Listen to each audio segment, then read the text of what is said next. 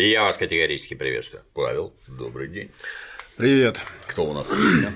Сегодня мы будем говорить э, больше не о революционерах, а больше вот об этом человеке. Зовут его Михаил Тариелович Лорис Меликов.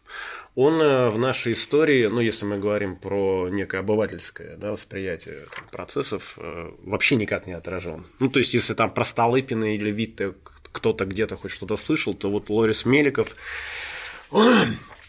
он как бы вообще никто и звать никак, а на самом деле личность была мега выдающаяся, и это вечная проблема России, э, я имею в виду то, что у нас всегда стараются дела решать либо кулаком, либо только там головой или сердцем. А вот найти человека, который бы совмещал, вот, который мог бы там, где надо кулаком, а там, где надо головой и сердцем, вот с такими людьми крайний дефицит все время. Вот э, Лорис Меликов, он был как раз из таких. Начать нужно с риторического вообще вопроса. Вот я вам рассказывал про вообще ситуацию, в которой оказалась Россия, Петербург и царь Э, к 1880 году, да, угу. то есть куча покушений, да, прямо на Дворцовой площади Соловьев стреляет в него, Халтурин взрывает дворец, в Москве, ну тогда под Москвой, сейчас уже в Москве взорвали царский поезд. Ну то есть вы должны понимать, что я вот это все рассказываю, но если вот это все совместить и вообще попробовать себя перенести в то время, в каком настроении вообще люди жили.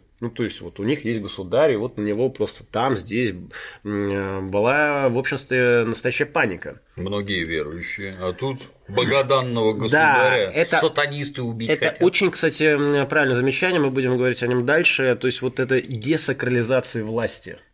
Это а, одно из тех достижений, которые добились э, террористы из народной воли, царь перестал быть вот э, неким таким идолом. То есть все поняли, что это абсолютно живой человек, которого можно, извините за выражение, просто грохнуть.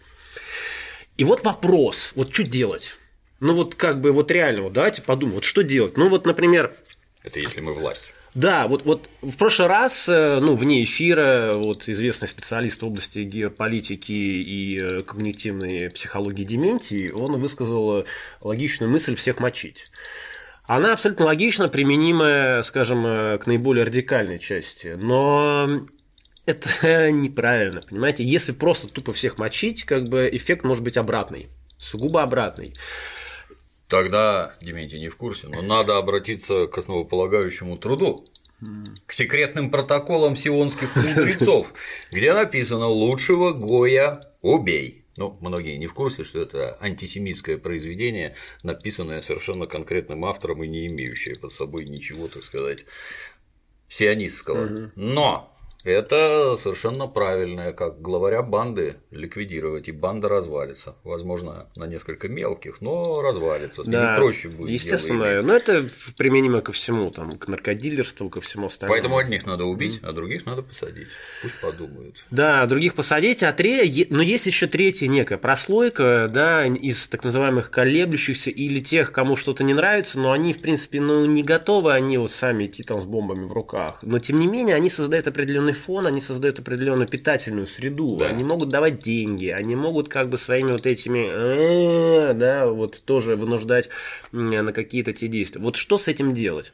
Я, извини, угу. еще тебя перебью, что в конечном итоге, кому бы что там не показалось в сказанном, в конечном итоге это все мочить, держать, не пущать, это смазывание сифилисного шанкра зеленкой да, вместо того, чтобы да, лечить сифилис. Да, а вот ликвидация правильно. причин это совсем другое. Ну, Итак, извини. Да, ну то есть вот если там, ну грубо говоря, вот сейчас вот там всех навальнят, вот посадить, пересадить, ну это как бы, ну это глупо, понимаете? Коррупция бы... от этого. Да, не никуда не де. Более того, ну среди они, в общем-то, против этого и выступают. То есть нужна реально детальная проработка, многоканальная, да, вот, ну, я уже тут с точки зрения маркетинга, да, раз, ну, то есть есть несколько целевых аудиторий, да, для каждой из этих целевых аудиторий нужно формировать, выражаясь, так сказать, посыл, месседж, как угодно, мысль и прочее, и э, четко вот с ней работать, да, причем методы этой работы совершенно разные, где-то нужно прямо так в лоб, вот там для простой массы, там, туда-сюда, вот как у нас иди купи, там, тра-ля-ля.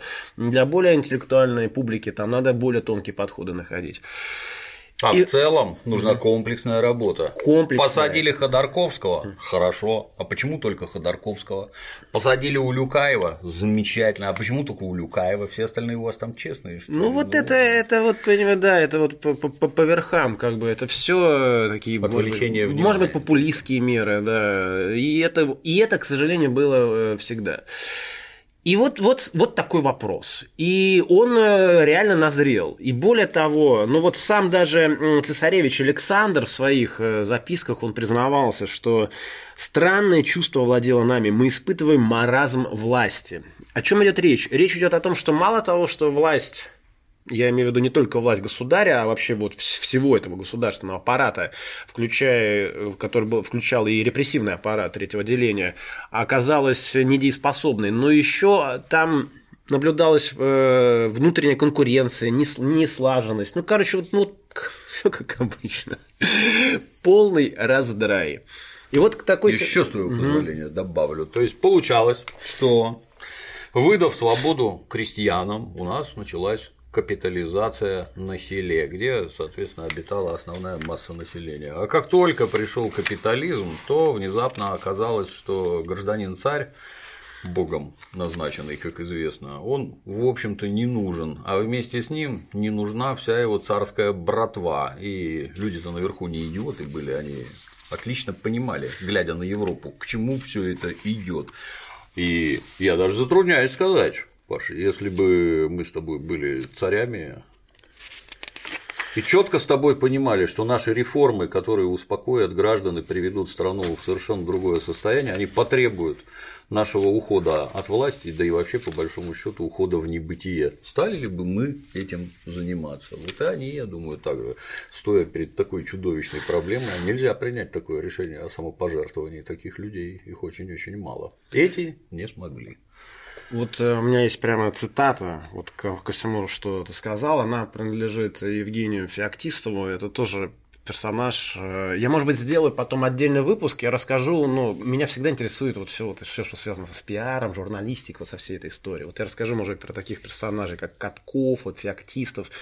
Это люди, которые проделали путь от таких от либералов к консерваторам. И причем, ну, Катков, он реально, он, ну, он влиял на некоторые события у нас в стране.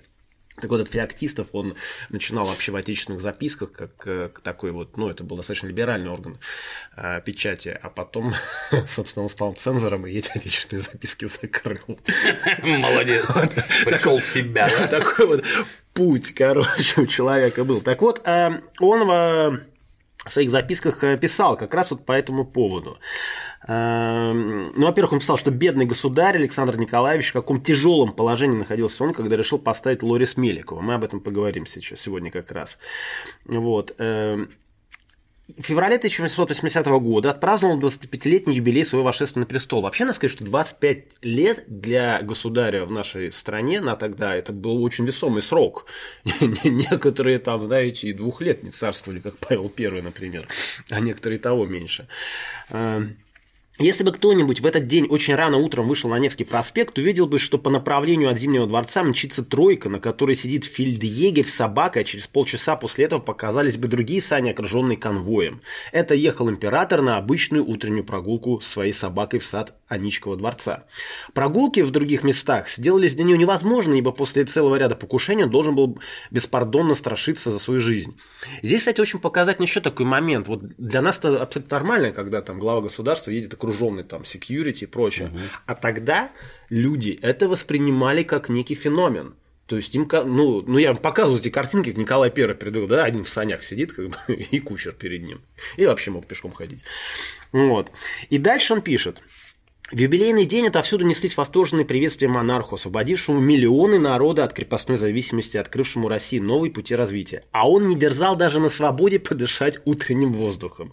Невольно вспоминаешь при этом остроумное замечание Федора Тютчева, сделанное им еще гораздо прежде по поводу того, что покойного государя, потерявшего веру в успех предпринятых им реформ, должно было коробить от расточаемых ему похвал. И вот здесь вот самое ключевое, что мне больше всего нравится. Вероятно, в таких случаях, говорил он, государь испытывает то же самое, что каждый из нас, когда по ошибке вместо двугривенного даешь нищему червонец. Нищий рассыпается в благодарности, прославляет ваше великодушие. Отнять у него червонец совестно, а вместе с тем ужасно досадно за свой промах. Вот это, мне кажется, вот просто не в бровь, а в глаз. То есть ситуация была безвыходная, ну надо было, да, какие-то свободы давать.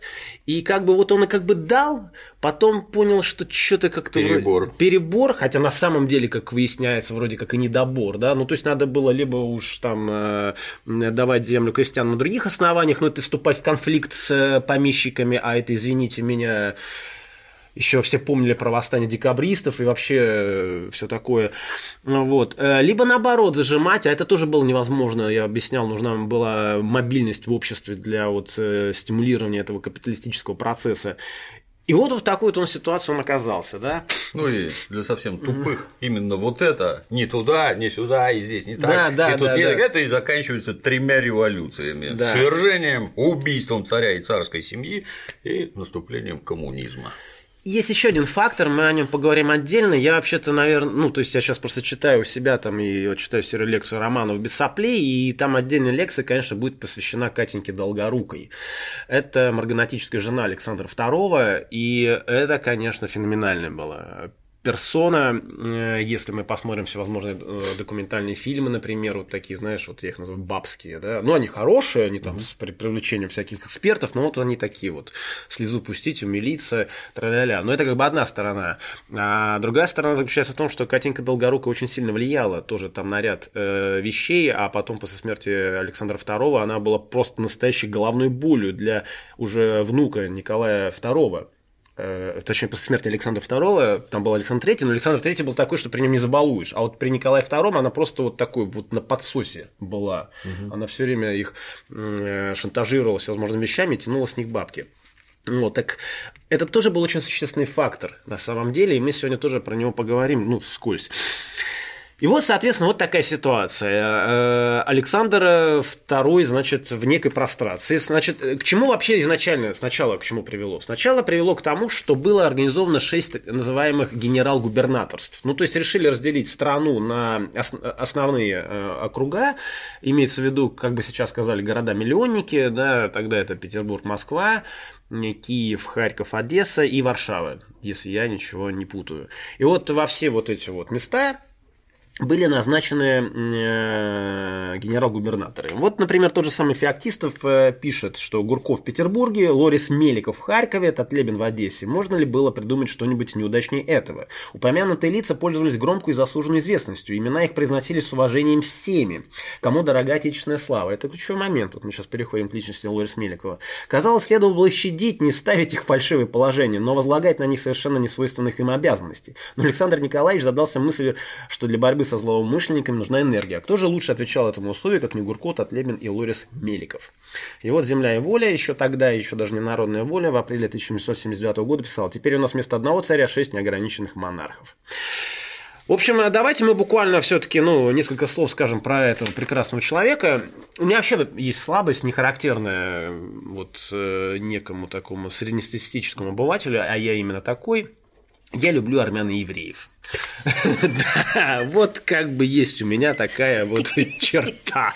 Простите, люди русские меня за это, простите, но вот. Ну, э, просто мне везет наверное, да, мне везет на представителей этих э, народов, а может быть просто потому, что вот я занимаюсь такой деятельностью, и эта деятельность, она привлекает определенный контингент людей. И этот контингент людей, вот э, у нас сейчас даже есть такие, вот мы иногда после лекции собираемся, обсуждаем что-то там в кафе, я вот реально, я вот смотрю и все, все очень интересные, самодостаточные. Без этого там, а, ты вот такая тварь, там, я не знаю, там путинский агент или наоборот, навальнинский там шпион. Нет, все спокойно, все как-то вот, э, все что-то уже добились в жизни. И, э, ну, он из, он из армян. Он из армян, и его предки, э, Триель, у меня, кстати, был одноклассник Триель, но он был азербайджанец. Вот, а этот Я всегда думал, что это грузинское имя. Тут все намешано, потому что он родился в Тифлисе. Uh-huh. Да, он, роди... он из э, таких тифлисских армян, грузинских армян. А для, для нас сейчас, вот когда мы говорим, вот у тебя Кавказ, вот у тебя какие ассоциации с Кавказом? Вот какие там республики, государства? Вот как бы Ну, не, ну просто вот так вот чисто. Ну, я нормально образованный, Да, да. у меня Нет, нормальные Нет, дело, дело не, обра- не про образование, а, А дело что? вот именно просто вот, вот какие у тебя ассоциации Кавказ вызывает сейчас? У меня там море родственников. А, ну ты да. ты- Аварцев, азербайджанцев. Ну, ты знаешь слово аварец, ты все, ты, уже- ты, ты- ты уже не целевая аудитория. Но вообще у нас Кавказ сейчас, это прежде всего, конечно, Чечня, Дагестан, вот, вот такие ассоциации. А в дореволюционной России, в э, Российской империи, Кавказ, Грузия. Кавказ это было более широкое понятие. Это была Грузия, Армения, вот это все было Кавказ. Поэтому, когда тогда говорили там человек с Кавказа, э, это не имелось в виду там, э, там чеченцы или еще кто-то. Это имелись прежде всего э, вот, грузины, армяне и прочее. Вот он, соответственно, у него семья была не бедная, она владела все на все городом в Армении. Ну, небольшим, но тем не менее. Я для малограмотных, что Армении лет как стране сильно больше, чем России. Э, В- Во много больше. и, Армения да. это первая в мире страна, которая приняла христианство. Да, это правда. Опять-таки многие не знают. Это правда. Э, И, соответственно, А хач по-русски это значит крест. крест, да, совершенно правильно. То есть, э, когда вы ах, говорите слово хач, это значит, вы просто говорите крещеный. Про христиан. Да, поэтому это, наверное, будет оскорбительно в сторону, там, скажем, мусульманского населения Кавказа. Но Для армянина это абсолютно, это как вы говорите, ах ты Иван. Вот это примерно так же. Сука такая. Да, ах ты Иван, да. Или э, вот. Поэтому он родился в Тифлисе в 1720 каком-то, не помню, четвертом что ли году. Но это не столь важно. Я стараюсь вас не прессовать этими датами и себя не прессую, поэтому, ну, извините. Какие-то основные даты можно, в конце концов, самостоятельно в интернете посмотреть. А у него папа купил э, в Тифлисе участок и там построил э, дом. Ну, и все армяне, они все предприимчивые люди, соответственно, и семья Лорис Меликова была не исключением. И после этого он э, его отправил в Москву учиться. Отправил он в Москву учиться не просто куда бы то ни было. Это знаковое место вообще в- не, только для армянского народа, но в принципе и для России тоже. Вот у меня есть такая книжечка, ну я как гид, мне по по рангу профессии просто необходимо такие книжечки покупать. Э, К сожалению, в Москве очень мало книг, э, изданных э, такого плана именно в советское время. В Петербурге более широкая серия, э, «Туристу о Ленинграде» называется. А это вот э, в издательстве «Московский рабочий» выходили такие книжки. Не все они удачные, скажем честно. Опять-таки в Ленинграде почему-то писали более интересно. В Москве как-то все так. Культурная столица. Да, немножко, да. Ну, вот. Значит, армянский переулок 2. Ну, во-первых, уже по названию переулка, как бы переулок намекает. Да, армянский, да, наверное. Здесь в этой книге есть масса интересных э, фактов. И вот среди них, например, я Хочу обратить внимание, например, об отношении Петра I, кстати, к тем же самым евреям и армянам. Ну, э, если кто не в курсе, например, э, первым полицмейстером Петербурга был господин Дивер. Да. Из этих. Португальский еврей, Да, да? португальский еврей, да. Начальник ГУВД. Петру Первому, вот Петру Первому, ему же вообще было, ему вообще было плевать. Вот если мы вот так вот задумаемся, вот э, предок Пушкина, он же был, простите меня, негр в чистом виде. Это в начале 18 века, в то время как, э, ну, это, я не люблю такие вещи, да, что там у хохлов этот принцип, да, но тем не менее, если мы посмотрим за океан, э, в каком положении там было. Если там кому-то сказать, что вот э, у главы правительства... В Вашингтоне да. начальник ГУВД негр, полицмейстер. Да, да.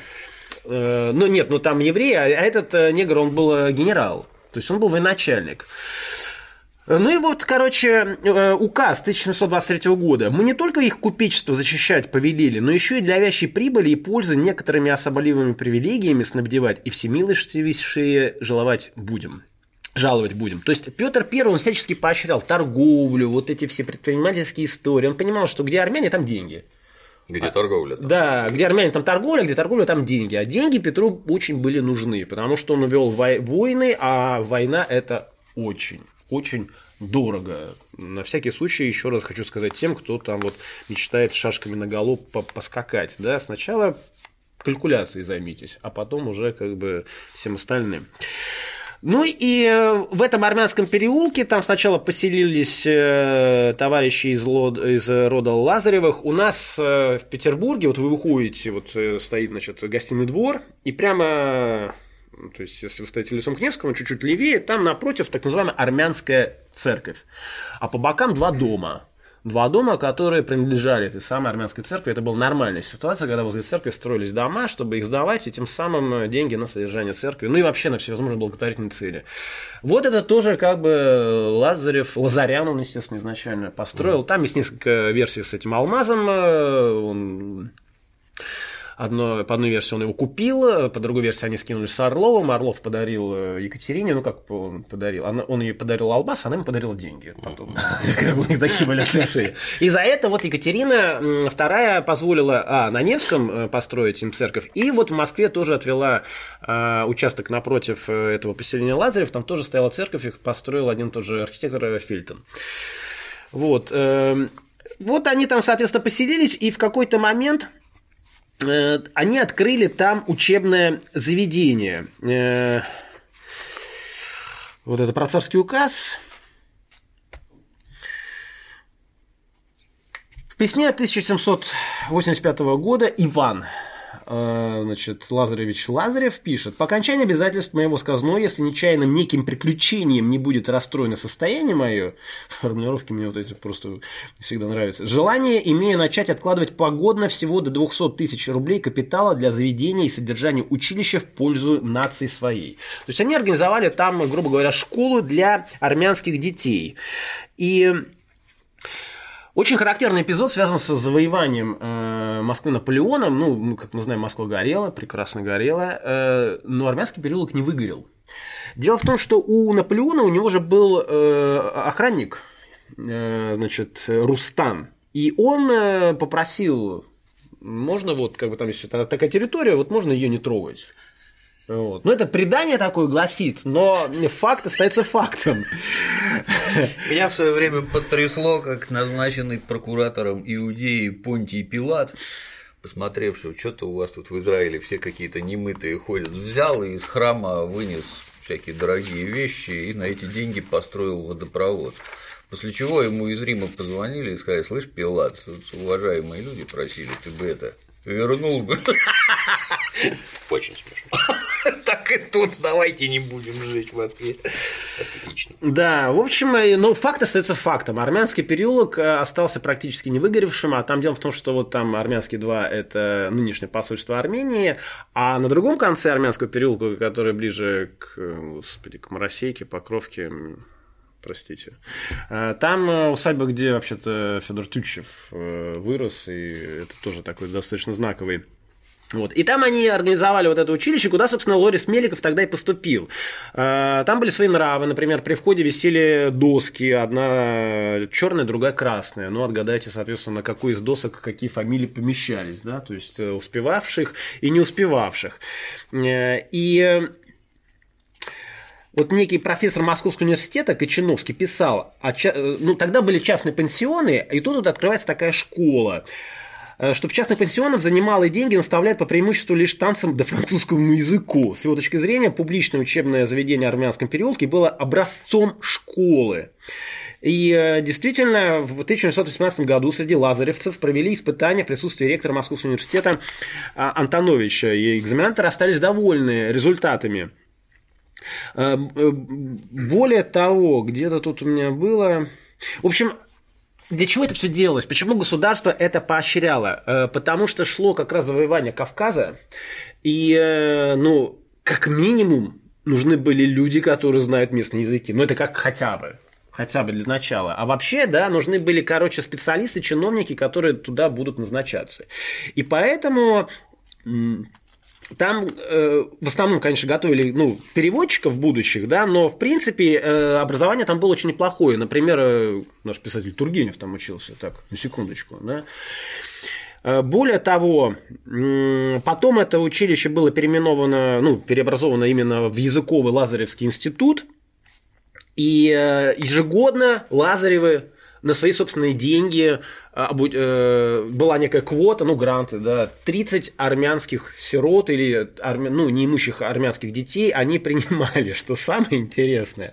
Социальные лифты Да, в письмах Лазарева не раз высказывали упреки богатым и зажиточным армянам, которые, случалось, заставали поддельные свидетельства о бедности, следствием чего было введение жесткого правила от лазаревских абитуриентов, кроме свидетельства о бедности, заверенного руководством местной армянской колонии священникам, требовалась еще официальная бумага от губернатора долларов. То есть, в общем, хитрые армяне и тут пытались, значит, на кривой... Поэтому и богатые. Да-да-да, на кривой кобыле приехать. Ученики старших классов имели парадную шпагу и особый головной убор, выделявших среди учащихся прочих московских учебных заведений. То есть, вот э, даже такой был понт. С вашего позволения я бы добавил, вот есть империя, например, римская, а есть окраины завоеванные, как это всегда с империей бывает. И в этом самом древнем Риме, будьте любезны, лучших людей сюда Сначала угу. в виде заложников, чтобы вы тут пожили, если что случится, мы вас зарежем, чтобы вы там у себя не безобразничали. А в целом тащите сюда, здесь у нас школы, институты, университеты, здесь мы вас обучим как следует и отправим обратно. Культурная экспансия. Угу. Все как положено, да. Ну и э, еще одна причина, почему правительство поощряло это заведение, потому что оно было на, ну, на, хозрасч... ну, на хозрасчете, как бы, на самоокупаемость. Оно не, ничего не требовало от государства. Естественно, государство что? Вот есть как бы ну, высшее учебное заведение, уже ставшее достаточно привилегированным, э, которое ни, ничего не, не просит, э, так почему бы его не поощрять? Значит, э, помимо вот этих языков, которые я перечислил, здесь обязательно изучали э, секундочку. В общем, э, персидский, Таджикский. Туре, ну да, персидский, турецкий и еще какой-то третий. Ну, в общем, было три языка вот из этих и три языка из наших, из кавказских. Соответственно... В общем, все полезные для жизни. Все очень полезные, да.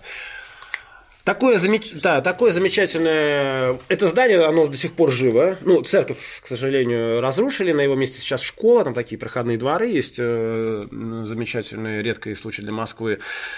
Э, вот туда, собственно, Лорис Меликов и поступил. Он там проучился два года, и какую-то там он, он в своих воспоминаниях пишет, что он какую-то шалость совершил. Ну, по одним свидетельствам, он, э, значит, учителю на стул клей налил, и тот, значит, прилип к стулу. Его за это выгнали. Его за это выгнали. Вот такие были строгие там правила. И у него было два пути, что делать. Ну, домой возвращаться это позор, как бы семьи и все такое. Поэтому каким-то образом ему удалось э, добиться протекции у Бенкендорфа, главы третьего отделения, и он поступил э, в юнкерское училище, то есть это то, что стало потом Николаевским кавалерийским э, училищем, там, где до этого, на секундочку, учился вообще Лермонтов, а потом э, его Лермонтов, Мусорский и Врангель, например, тоже его оканчивал. Вот он туда поступил, и после этого он вышел и начал военную карьеру. В отличие от многих других, да, например, даже представителей рода Романовых, он начинал вообще с самых низов.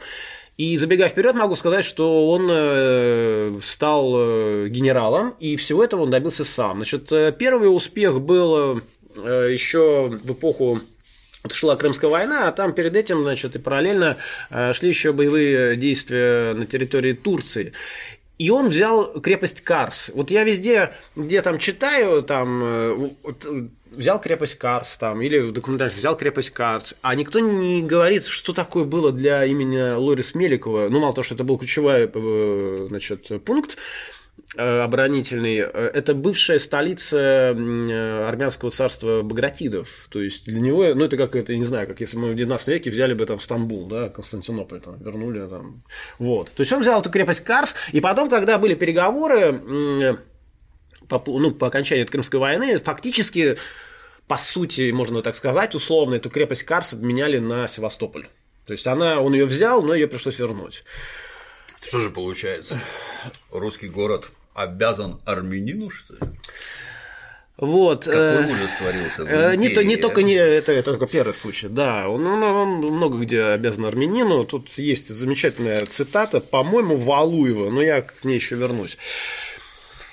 Э, ну, и я со... уже чувствую, как у наших националистов пригорает. Да. Я уже вижу эти комментарии под роликом.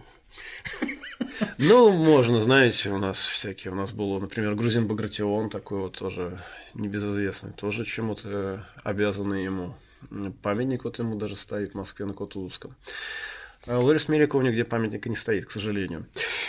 В общем, он э, После этого, соответственно, у него был второй заход на этот Карс. Это уже в эпоху непосредственно второй русской, ну, она была не вторая, я имею в виду в, в его карьере, да, 1777-78 год. Да, это война, абсолютно какая-то гуманитарная война, то есть она нам не нужна была ни с той, ни с этой, вообще ни с какой точки зрения. Это вот реально за братушек, за славян, русская черта, которая, она очень хорошая, но она все время нас губит вот по отношению к более прагматичным... Э, братушкам. Да, братушкам, я же молчу про наших замечательных западных друзей. Э, ему пришлось эту крепость Карс брать вторично. Он на самом деле был человек опытный. Он, когда я первый раз взял, он как бы он каждому этому солдату, он вообще очень, кстати, э, хорошо отнесся к турецким военнопленным. Он каждому дал по рублю и сказал, вот иди домой, в следующий раз не дам тебе ни рубля. Туркам не западло было брать армянский рубль? Нет? И он э, нет. Или... Не, ну он русский, русский рубль. Русский. Я не гей, но 20 баксов это 20 баксов. Ну, это вторая версия, ну, конечно, Машенька это хорошо, но два раза есть два раза. Э, соответственно, он вообще, когда он же э, какое-то время там управлял э, этой крепостью, он знал турецкий язык в совершенстве, и он, он там, он-то поборол практически коррупцию, и он, э, в принципе, с таким достаточно большим уважением пользовался у местного турецкого населения. В общем, ему пришлось второй раз брать эту крепость, и он, это редчайший случай, в, ну, на тот момент в истории военный, он ее брал ночью специально, это такой вот у него был суворовский метод неожиданности. Он просто знал турецкий нрав, и он знал, что вот любая паника, самая малейшая, она у них моментально перерастает, значит, в, в тотальную панику. И... Все пропало. А, да, да, все, все пропало. А для этого нужно что-то неожиданное. Вот он, короче, взял ночью, и, э, и вот взятие крепости Карс это было фактически финальной точкой вот этой вот, собственно, кампании. Э, После этого там было захвачено 303 орудия, там форты, 17 тысяч гарнизон он захватил в плен, можете себе представить. И у нас в Петербурге, в городе Петербурге, есть Измайловский собор, значит, э, с, с такими, да, шестиконечными звездами на куполе. Да. да. Маген Давидами. Да, ну тут вот э, фотографии до и после, но они в данном случае практически ничем не отличаются. Э, была установлен, был установлен вот такой вот монумент отлитый реально из э, орудий, которые были взяты во время русско-турецкой войны. В основном это были пушки, отлитые из э, как раз тех, что были взяты э, при Карсе, в Карсе, точнее, вот именно во время кампании. Лорис Меликов. То есть мы когда смотрим на этот монумент, мы, конечно, ну, всех упоминаем, но прежде всего это Лорис Меликов. Потом этот монумент был убран. При Сейчас... советской власти да, не было. Да. Не было его при советской власти. Вот это, это восстановили. Это уже не из пушек. Это уже восстановленный вариант. Ну, выглядит так. Да, вы абсолютно он идентичны этому. Да, ну вот, собственно, вот это вот оригинал.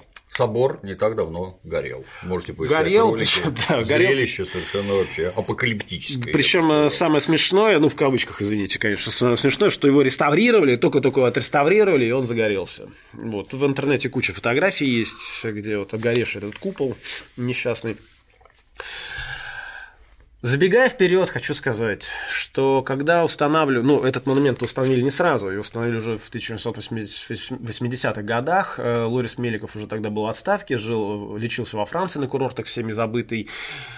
Даже имени его там не разместили. Благодарные потомки. Да, благодарные потомки, это уже в эпоху Александра Третьего, но это как бы мы забегаем вперед. Вот, соответственно, вот он взял этот Карс, все, герой-герой. Э, ну и вот не случайно Феоктистов пишет про эту, значит, Атлебин, Гурко. Это все герои, вот, э, прежде всего, вот этой русско-турецкой войны, этой, этой эпохи. И когда встал вопрос о том, э, как делать, еще одна есть проблема. Я о ней более подробно касаюсь вот в моей серии романов без статей, без соплей, которые читаю. Все Романовы были военными. Все. Потому что военная карьера, это считалось престижно, почетно для пацана и так далее. А Обратимся вот... к опыту Древнего Рима. Угу. В армии не служил, государственной должности занимать не можешь. Да, Это но, да, да, но есть обратная сторона всего этого. Э, мир состоит не только из армии. Есть еще огромное количество всевозможных гражданских должностей, на которые бы желательно тоже бы назначить кого-нибудь из царской семьи, а назначать некого. Либо назначают из царской семьи, но у него военное образование. Понимаете?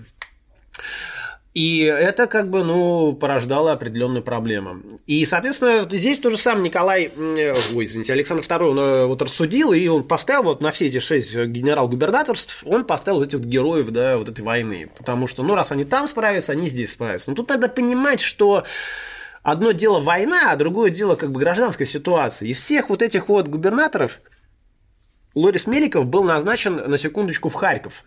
В Харькове, чтобы вы понимали, до этого губернатор был застрелен Гольденбергом, это был двоюродный брат э, Кропоткина.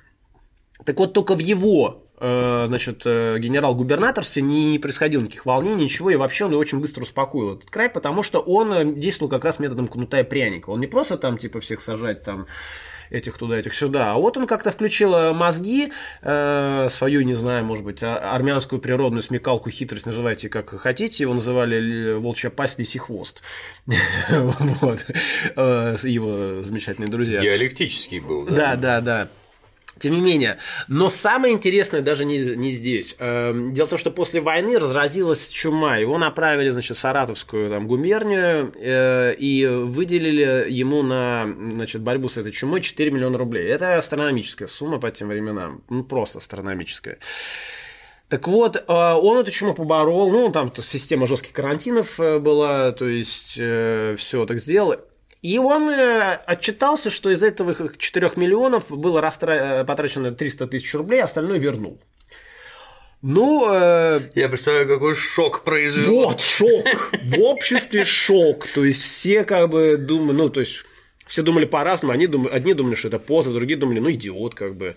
Э, но мало было тех, кто думал, что, в общем, это так надо, и надо. Да, да, так и надо делать. То есть, вот такой вот чудак, понимаете, завелся среди нас, возвращать деньги. Вообще, это вы сейчас представляете, вы выиграете государственный тендер.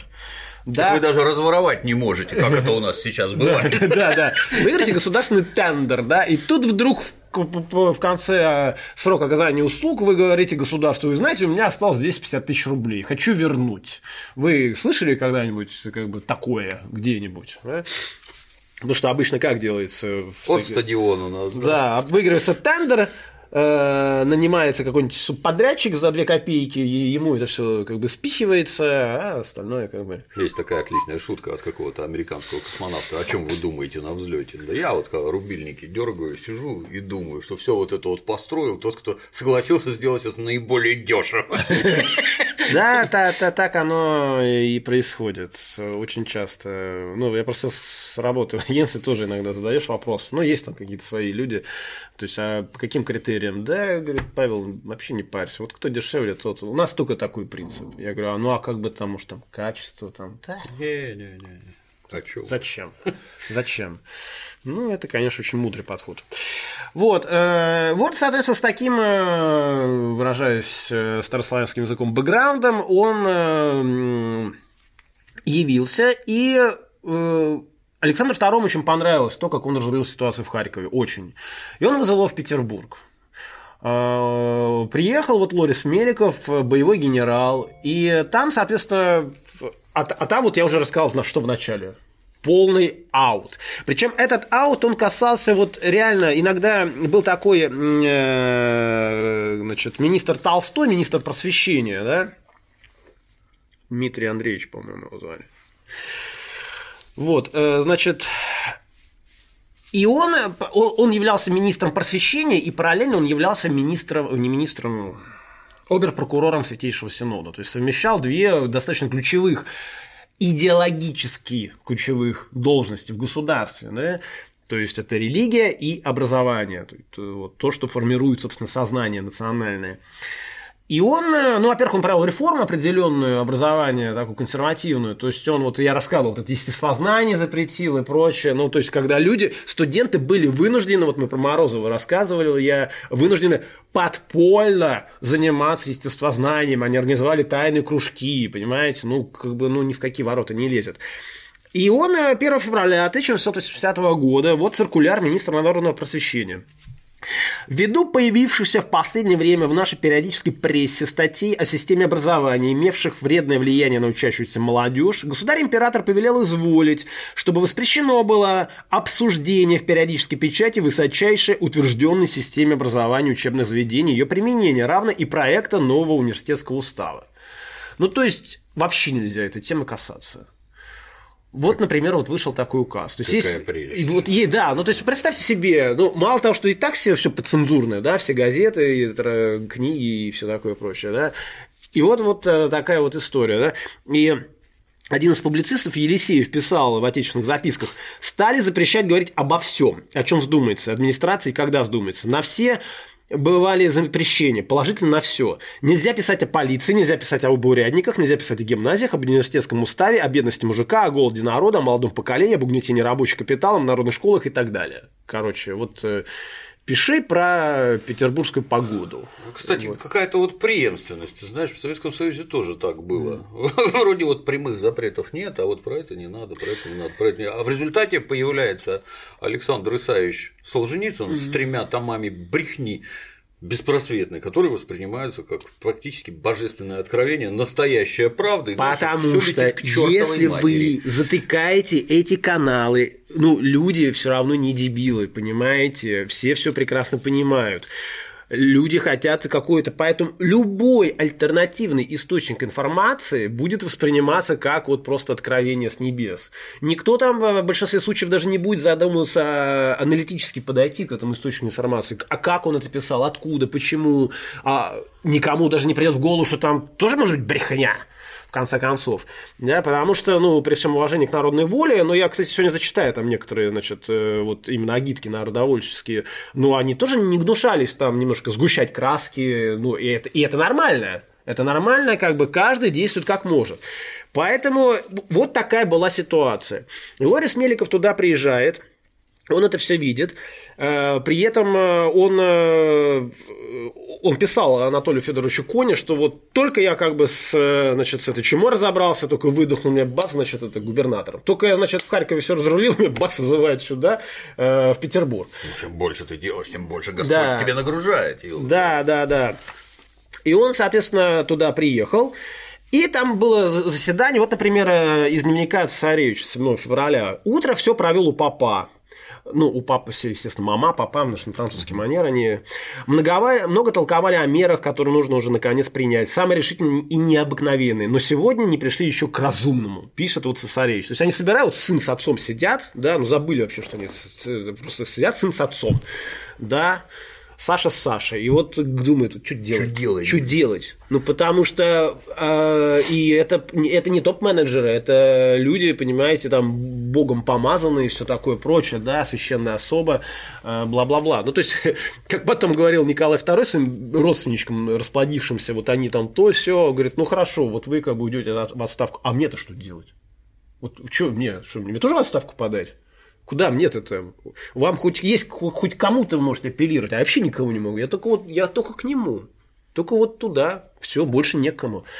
Вот. Это к тому, что, ну вот, опять-таки, возвращаясь к моей серии, это роман Бесапли. На самом деле, это все были глубоко несчастные люди, понимаете? Вот этот груз. Самое страшное – это огромная ответственность, которая не дает тебе ни спать, ни есть, ни, ни прочие вещи делать. И переложить не на кого. И, и вот, и не на кого переложить. Э, Поэтому это вот, я всегда своим подчиненным говорю, когда они начинают мне там типа это, это я говорю, а представь, меня нет. Вот ты сейчас пришел ко мне, у тебя есть возможность, и ты знаешь, что, ну, если будет обдец, ну, перец придет, все разрулит. И у меня, в общем-то, на самом деле, вот я работаю там, в интернет-агентстве долгое время, у меня основная функция, э, одна из основных функций, тут разруливать всякие там конфликтные ситуации или какие-то подчищать вот эти геморрои, потому что там, да, да, ну где, где как там, где там жестко, где мягко. Я говорю, а вот меня нет, и чё? Вот. Вот, и, соответственно, Э, было такое собрание значит, министров, и Лорис Меликов выступил там с определенной речью, среди которой было значит, такие слова. Прежде всего, нам нужно обеспечить единство власти. То есть он приехал он сразу как военный человек, он понял, что полный раздрай, да, системы нет. Угу. Все что-то как-то в отдельную сторону, там, третье отделение сюда, значит, э, Цесаревич э, туда, у царя вообще там отдельная история, там у него уже все этот там марганатический брак на мази, там с княгиней Долгорукой, он еще в этом весь живет. Вот. У министров всех тоже там эти вот либералы, эти там как бы консерваторы, в общем, Значит, прежде всего должна быть эм, власть должна быть сосредоточена в руках одного человека, пользующегося полным доверием вашего величества. И тут Александр II встает и говорит: ты будешь этим человеком. Я не знаю, я, конечно, там свечку не держал, я не заглядывал в голову, мнил ли он себя на эту должность или нет. Я думаю, он как армянин прекрасно понимал, с чем это все связано. Вот. Возможно, у него были определенные амбиции, но что-то мне подсказывает, что он все-таки до конца как-то был не готов к этому. Ну, что вот он сейчас приедет, и ему так ты. Вот. Это потом, забегая вперед, вот точно перед таким же положением был поставлен э, полковник Герасимов, который тоже из Харькова, кстати, из Харькова переехал в Петербург и возглавил Петербургское охранное отделение. Он не хотел этого вообще ни разу. Ему там было хорошо, сидел себе на югах, там у него все было там, все, все под контролем, все там, вот, а тут, значит, столы пивно. Иди-ка парень разрулил. И он сначала, он сначала отказался, но ему дали понять, что отказаться невозможно. Ну, и он взвалил на свои плечи. И была э, сформирована такая вот э, комиссия, высшая распределительная комиссия называлась, которую сначала возглавил Лорис Меликов. И он э, начал предпринимать определенные шаги. Значит, э, во-первых, он сделал то, что не делал вообще никто никогда ни до него ни, ни при каких обстоятельствах. Он обратился к обществу ну, было некое такое, назовем это условно, воззванием, где он, конечно, сказал, что мы будем проводить твердую там политику, но хотелось бы заручиться поддержкой вашей. Такого до него вообще никто никогда не делал. Еще один шаг, который он предпринял, он собрал э, там ведущих редакторов газет, это тоже каких-то там писак вот этих вот, которые там гавкают что-то там, кому они, он их собрал вот именно, чтобы разъяснить. Вот вот люди, понимаете, вот я как рассказывал про Вита, Вита приехал в Штаты, первое, что он сделал, он как бы он разослал пресс-релизы, собрал этих журналистов, напоил их шампанским, ну то есть он как бы вот так вот делал, потому что он понимал это все. И естественно, он э, за очень короткое время смог переломить общественное мнение, потому что... Примитивный пример тебе приведу. Вот, например, кинопремьера состоится, угу. да, и кинопремьерщики, которые выкатывают свой фильм, зовут туда журналистов, приходите посмотреть наш фильм. Обычно это происходит вечером. То есть журналист, не жравший, бежит на ваше дурацкое кино, которое, как правило, не будем употреблять нецензурную лексику. Прекрасно. Не очень хорошего качества, да. И вот он пришел, не ужинал, сидит голодный, как собака, смотрит эту херню, после этого вырывается на волю, макает перо в навоз и гонит строку, так сказать, обличительно. В то время как нормальный кинопремьерщик разливая по стаканам красное, выкладывая мировой закусон, привечая каждого, пожалуйста, хлебни, пожалуйста, закуси. Тут, как ты понимаешь, полное благорастворение и отзывы о фильмах становятся совершенно другого рода. Вроде бы все очевидно. Почему вы так не делаете? Что вам мешает? Ну, кроме собственной дурости, конечно. Да, а я был на одной чудесной пресс-конференции, это был вообще финал. Это была премьера фильма Бондарчука, вот я, не, я его не смотрел, это, это, по Стругацким. Или, не обитаемый по, остров. Не по Струга... Да, обитаемый остров, значит. Там, просто меня потрясло, что я... Ну, во-первых, это был первый и последний случай в моей журналистской практике, но обычно сначала как бы смотрят фильм, а потом, угу. соответственно, беседуют, пос... да. потом беседуют. Ну, это логично. То есть вы посмотрели да. фильм, а здесь сначала была пресс-конференция. Так всегда. Вот. Это ты просто редко ходишь. Да? Не знаю, я сколько, я сколько ходил, а, ну, то есть сначала показ, ну, ты всегда вот в, Аврору идешь, а потом. Ты фильмы другого толка смотришь а, просто. Понятно. Я... Что тебя там порадовало на обитаемом острове? Ничего я его не смотрел. Я, я его после этого не смотрел. Меня порадовало то, что то, только я смотрю лицо какой-то знакомой актрисы. Я потом вспомнил, что это, господи, Юленька Снегирь снимал на обложку журнала недавно в Москве. Это тоже, кстати, показатель. Фиг модель выберешь. Почему выбрал ее? Потому что она актриса. Она может как-то, ну, что-то сделать своими глазами. Была хороша. Да. Ну вот, у нас все время автопы нас за это обвиняют. Ну, живая беседа, что хотите. Хера себе, елы Тут такие экскурсы во все на свете, блин. Ну, ладно. Вот. Эм, и где-то я только что видел эту цитату как раз э, к тому, что вот Валуев, министр, к тому, о чем мы говорили. Нашелся один человек в российском государстве, но и за ним нужно было обратиться к Кавказу. Какое нравоучение! Даже в такую критическую минуту не то, что вы лучше других, это всегда могло бы быть объяснимо, но вы одни. Вот. Э. И вот он, соответственно, начал вот эту деятельность. Э, затем он поручил сенатору некоему э, вообще ну, посмотреть, что там в третьем отделении-то делается. То есть, как там идут дела, э, некую инспекцию. Сенатора звали Шамшин. И вот Егор Абрамович Перец, не Перец, а Перец, он был сыном известного тоже выкрещенного еврея. Шимон Перес. Да, э, значит, который в свое время, ну, много чем занимался, но он еще крымскую соль поставлял. И про, про него говорили, где соль, там и перец. Вот. вот это его сын, э, как бы тоже государственный служащий, он э, написал в своем дневнике про то, как проходила эта проверка. Значит, Просмотрели дел, дела, а таких дел пересмотрено было около 1500. Результатом этого труда было, с одной стороны, освобождение очень многих невинных, а с другой – вынесенное Шамшином крайне неблагоприятное впечатление деятельности отделения. По словам Ивана Ивановича, это Шамшин, значит, дела велись весьма небрежно. Как и понятно, они начинались почти всегда с какого-то донесения, например, тайного агента или записанного полиции показания дворника. Писаны были подо- подобные бумаги большей частью безграмотно и необстоятельно. Дознания по ним производились не всегда. Если же и производились, то слегка односторонним расспросом двух-трех человек. Иногда даже почти не знавших обвиняемого. Ну и, общем, короче, так далее. Значит, э, дела были в полном беспорядке. Он требует бумаги какие-то, бумаг нет. Начинают э, отнекиваться, он начинает грозить, что, пожалуйста, Лорис Мелику. Тогда, значит, выясняется, что какие-то бумаги у кого-то дома лежат. Это вообще нонсенс. Ну, то есть, вы представляете, да? Ну, ему так удобно. Да.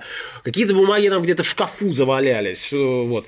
В денежном отношении Иван Иванович нашел в делах третьего отделения также довольно важные беспорядки. Имена тайных агентов, получавших денежные оклады, были скрываемы от самого шефа жандармов под предлогом опасности. Но это, как бы, с одной стороны, логично, опасения скомпрометирования этих лиц. Таким образом, весьма значительные суммы находились в безотчетном распоряжении второстепенных лиц и, может быть, употреблялись вовсе не на то, на что были предназначены. Далее, по случаю возникшей в последние годы революционной пропаганды, признано было необходимо усилить денежные средства. Вот. В общем, короче, с э, деньгами было непонятно э, что. И вот, вот, вот все, все вот так вот. При таком направлении деятельности третьего отделения неудивительно, с одной стороны, что ему частенько вовсе не были известны выдающиеся анархисты, а с другой стороны, что оно почти без разбора ссылало всех подозрительных ему лиц, размножая людей, состоявших э, на так называемом нелегальном положении. И, в ну, общем, ну, если там такой бардак, да. нетрудно представить, что во всех остальных местах. В общем, Лорис Меликов это все оценил, и он начинает предпринимать конкретные шаги. Я про некоторые уже значит, э, сказал. Например, он решил сместить этого самого Толстого. Толстого с позиции э, министра народного просвещения и э, позиции оберпрокурора. Ему это удалось, к удивлению многих. И тогда была Пасха, и многие в Петербурге христовали следующим образом. Толстой смещен, воистину смещен. А, опять-таки, забегая вперед, что это была первая победа, потому что когда убили Александра II и Александр III зашел на престол, Толстой вернулся на пост министра внутренних дел. Так что все было нормально. Вот, он сместил Толстого, и, и он решил, э, ну, для всех упростить, вообще реформировать это третье отделение. Но это как бы вообще очень жестко, ты понимаешь, да? То есть, как бы вот с такую вот охранительную, короче, в царское ФСБ так взять и убрать. Ну, что-то вместо, наверное. Да, он хотел, чтобы эти все функции были переданы в Министерство внутренних дел. Ну, это опасно. И ему э, в этом, э, вот что потом очень сильно раздражало Александра III, ему в этом как раз очень помогла эта самая Катенька Долгорукая, которая имела влияние на своего супруга, тогда еще не супруга Александра II, да, ну, ну фактически супругу уже, да. можно сказать, да, вот, ему это удалось. То есть он, э, значит, упразднил это третье отделение, потом на базе третьего отделения был сформирован департамент полиции который располагается в том же самом здании, на самом деле, на Фонтанке, я про него миллион раз уже говорил. То есть вот такими действиями он, собственно, смог более-менее как-то утихомирить эм, определенную часть общества. Более того, он э, Ему же удалось на самом деле за несколько дней до покушения Александра II ему удалось арестовать Желябова. Значит, я не знаю, успею ли я сегодня рассказать про попытку значит, взорвать э, мост э, на Гороховой улице через Екатеринский канал, но если успею, расскажу. Э, но забегая вперед, Желябова арестовали, я вам даже покажу где. Он зашел к своему старому другу, приехавшему из Крыма, и его там, собственно, точно так же под милые рученьки взяли. Вот этот вот дом, это угол, э, вот он, Невского и Фонтанки. Это Аничков мост, если кто-то Да, да, да. Аничков. Да. Аничков. Вот. Э, Извините. Э, да. Я буду наказан. Да, да, да, потом мы его отхлестаем. Вот. Э, кстати, обратите внимание, что, видите, плывет э, баржа с дровами. С дровами, да. Вот все было уставлено этими дровами. Да, кстати, вот, не рассказал один очень забавный эпизод, как раз про дрова. Дело в том, что Лорис Меликов, когда еще учился в Петербурге, он э, одно время жил, вы не поверите, с кем? С товарищем Некрасовым в одной вообще квартире. Как тесен мир. Да, мир тесен. Э, ну, это еще было вообще даже до крымской кампании. И он, вспоминая в своих значит, записках, вспоминает такой эпизод. Э, ну, естественно, у них денег было немного, хотя Некрасов тогда уже начал подзарабатывать чуть-чуть. У Некрасова был очень жесткий период, когда он вообще там сидел на мели. И они решили отправиться на бал маскарад. Значит, э, где-то там, по-моему, в Измаилском полку. Они заехали в, в некую костюмерную, переоделись, значит, Некрасов был такой э, в испанское такое, он был такой Дон, э, и этот был тоже такой испанский грант, там чулки, вот это все, вот это вот байда. Оставили одежду, э, сказали, что утром заедем, ну, значит, заберем одежду, отдадим. Посчитали деньги, как раз хватает там на извозчика, туда-сюда, попить, вернуться и... Ну. Но, естественно, э, после бала они, он говорит, уж не знаю почему, но как-то вот мы там чего-то, значит, это дело, и выясняется, что денег на выкуп этой одежды нет они приезжают, значит, вот, красивые. Вот, вот это, они вот все такие красивые, приезжают к себе домой, там у них тоже шаром покати, холод собачий, значит... Дров нет. Дров нет. Они, короче, сожгли сначала стул, а потом начали эту паклю из дивана туда, в эту печку. Потом, значит, захотелось есть, значит, последние там какая-то ценность, две серебряные ложки были заложены. В общем, кое-как они выпросили, значит, студни, еще что-то этим. Ну, потом как-то деньги нашлись, они это дело выкупили. Вот, значит, такой эпизод у него был его, в его практике. Вот. И э, Лорису Меликову действительно удалось часть общественности, ну, ну не то, что прямо на свою сторону привлечь, но, по крайней мере, они как-то начали пересматривать свои отношения ко всему происходящему. Вот Салтыков-Щедрин написал про это, вот, что он такой библейский мудрый змей. Вот у него было, у Салтыкова-Щедрина про него. Значит, э, и и буквально через несколько дней после того, как он вступил вот на эту свою должность, э, на него было совершено покушение. Значит, я э, покажу э, примерно, где оно было совершено, потому что фотографии этого дома нет. Это угол Большой-Морской и Почтамской, Почтамского переулка. Это дом, в который до этого принадлежал сыну Карамзина, одного из, одному из сыновей. Значит, это вот эта стрелка, вообще вот это, чтобы вы понимали, это сейчас там ДК связи, да, по-моему? Вот, эта церковь, э, она была перестроена. И вот, соответственно, вот где-то вот, вот примерно вот здесь, да, вот на этой фотографии, там был особняк. Лорис Меликов, он, поскольку был из понаехавших, ему, и, в общем-то, и жить-то было негде. Он снимал этот особняк, и он, э, значит, в нем жил. И в какой-то момент приехал в Петербург э, некий человек, которого звали Ипполит Младецкий. Значит, он тоже был, значит, из перекрещенных евреев. Он приехал и предложил вот такая просто тенденция, что Соловьев приезжает, вот этот Ипполит Младецкий приезжает, предложил свои услуги, значит, народной воле, вот, хочется кого-нибудь убить. А дело в том, что это тоже... Кушать не могу. Да, кушать не могу, вот прямо дайте подстрелить кого-нибудь. Ну, он-то, естественно, царя хотел идти, но как бы там это место вообще было занято. ну и просто... Очень большая конкуренция на место. Большая конкуренция, и, ну и убийство царя это не с, пол, не с, с, с полтыка делать. Тем более они уже видели, что произошло, когда Соловьев покушался, пять пуль с пяти метров все мимо. Вот. И э, они ему не дали никакой санкции, сказали, ну подожди, там, мы посмотрим. А вот ему прям не терпелось. Вот ему прям не терпелось вообще-вообще. А Лорис Меликов был самый видный тогда вот из э, госслужащих, понятно. Потому что он был э, наделен э, э, появилась, появилась такая фраза чистой воды оксюмарон – диктатура сердца. То есть это как бы, ну, диктатура, она не может быть сердечной диктатура, она диктатура, понимаете, да. Э, но вот э, э, это, в, в этом оксимороне как раз и заложены методы, которые Лорис Меликов пытался, он нисколько не ослабил давление на революционный лагерь вот именно на радикальное его крыло. При нем происход... продолжали происходить суды, и даже было, по-моему, там Сейчас почитаем агитку народной воли, они там про это пишут. Э, то есть он э, прессинг-то продолжался, но при этом э, вот второй рукой он вот эту как раз либеральную общественность пытался как-то прикормить, повернуть на свою сторону. За что его, конечно, очень сильно не любили в революционной среде. Народовольцы прекрасно понимали, чем это может им грозить. Тихомиров вот Кропоткину писал весной 1880 года. Если мы провороним свое время и дадим сформировать, конститу, сформироваться конституционному государству, это я сейчас поясню, основанному на поддержке буржуа, тогда хоть ложись и помирай. То есть они прекрасно понимали, что любые вот э, поползновения вот в эту сторону, причем абсолютно западная модель, которой да. все так мечтали. Да. да, то есть сначала вот такая революция, да, сначала буржу... революция сначала должна быть буржуазная, вообще, ну так по логике э, развития как бы общества.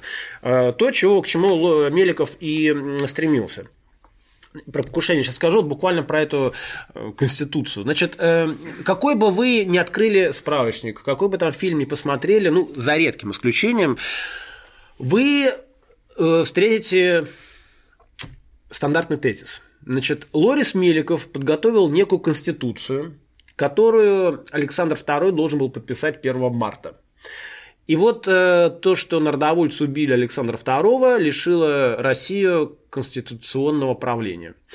В этом правды ровно, наверное, наполовину.